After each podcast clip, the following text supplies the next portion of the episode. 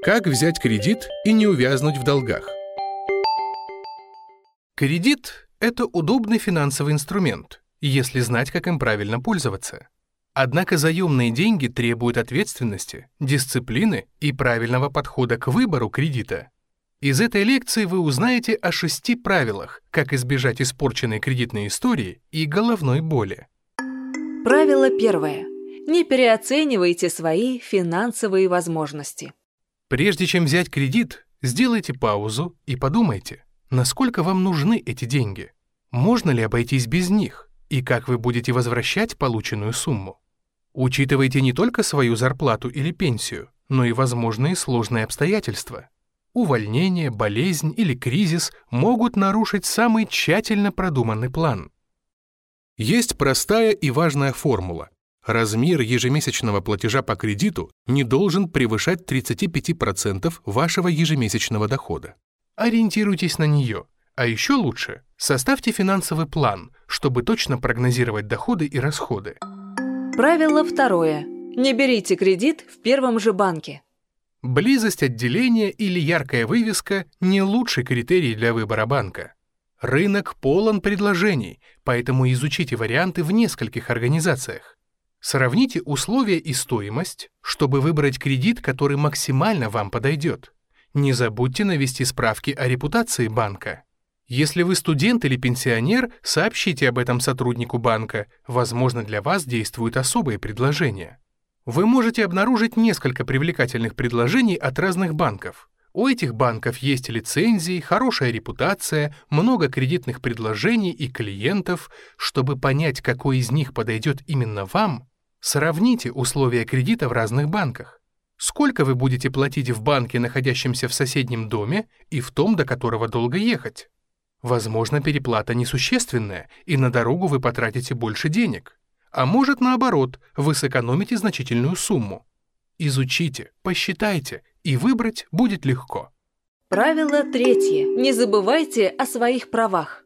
Интернет полон жутких историй о жестоких коллекторах и неподъемных штрафах за просроченный платеж. Берите кредит или заем только в организациях, у которых есть лицензия Банка России. Не занимайте деньги у черных кредиторов, и тогда ничего страшного с вами не произойдет. Банки и коллекторы действуют по закону. Если кредитор оказался мошенником, который угрожает вам и нарушает ваши права, обращайтесь в полицию. Если обстоятельства сложились так, что вы не можете сделать очередной платеж, потеряли работу или заболели, не скрывайтесь, не меняйте номер телефона, а честно поговорите с представителями банка.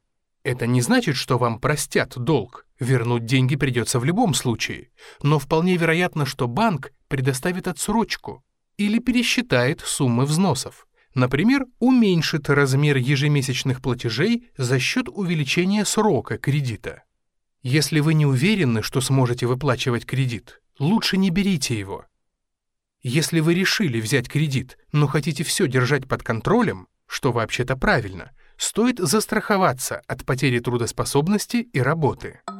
Правило четвертое. Не подписывайте договор, если не понимаете его условий. Не поленитесь прочитать весь текст договора. Это сэкономит вам время и деньги в дальнейшем. Внимательно изучите все условия выдачи и погашения кредита. Обращайте внимание на комиссии, штрафы за просрочку платежей, дополнительные условия, вроде страхования. Если что-то непонятно, спрашивайте у сотрудников банка, требуйте объяснить, проконсультируйтесь с юристом. Подписывайте договор только когда вы точно поняли все условия. Рассмотрим пример. Вы взяли кредит, дома внимательно ознакомились с договором, и оказалось, что в нем прописана страховка, причем весьма дорогая. Можно ли отказаться от нее? Да, вы можете отказаться от страховки при определенных условиях. Для этого есть так называемый период охлаждения, срок, в который вы можете отказаться от ненужной услуги. Сейчас он составляет 14 дней. Но есть вероятность, что по кредиту без страховки ставка будет выше. Сначала просчитайте оба варианта – со страховкой и без. Правило пятое. Не тяните с погашением кредита. Соблюдайте график выплат и не откладывайте очередной платеж на последний момент. имеет смысл заложить 5-7 рабочих дней до даты платежа, чтобы деньги успели поступить на счет. Не лишним будет поставить напоминание в смартфоне или повесить яркий стикер на видное место. Если появилась возможность погасить кредит заранее, воспользуйтесь ею. Это убережет вас от возможных проблем в будущем. Вдруг возникнут сложные обстоятельства, и вы не сможете уплатить очередной взнос. Если вы потеряли график платежей, вы можете восстановить его в отделении банка, который выдал вам кредит.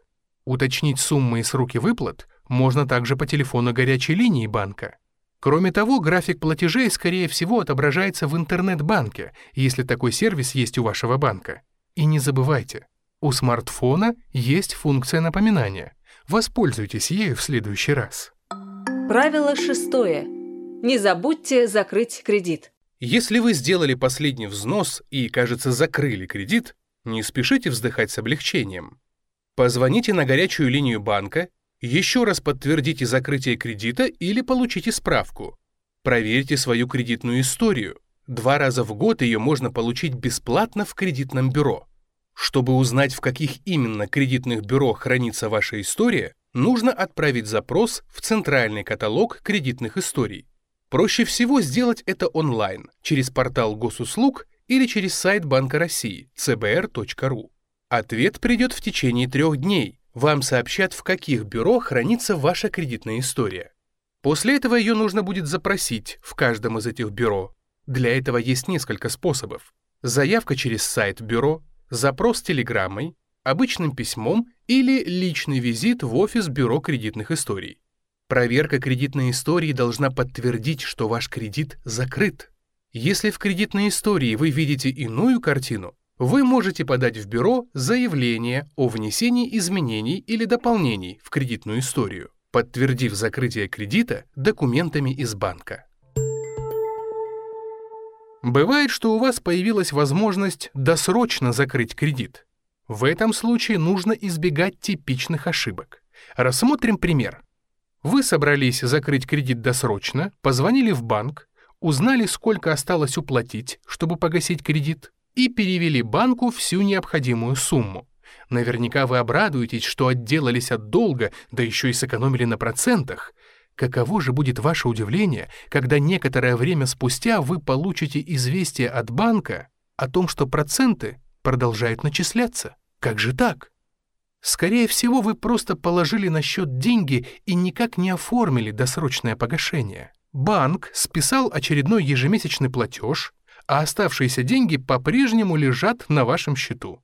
Условия досрочного погашения прописаны в вашем договоре. Уточните, как это сделать правильно. На всякий случай лучше взять в банке справку, что кредит закрыт. Избегайте типичных ошибок при получении кредита не торопитесь и не жалейте времени на изучение нюансов, чтобы кредит стал для вас полезным финансовым инструментом, а не источником проблем.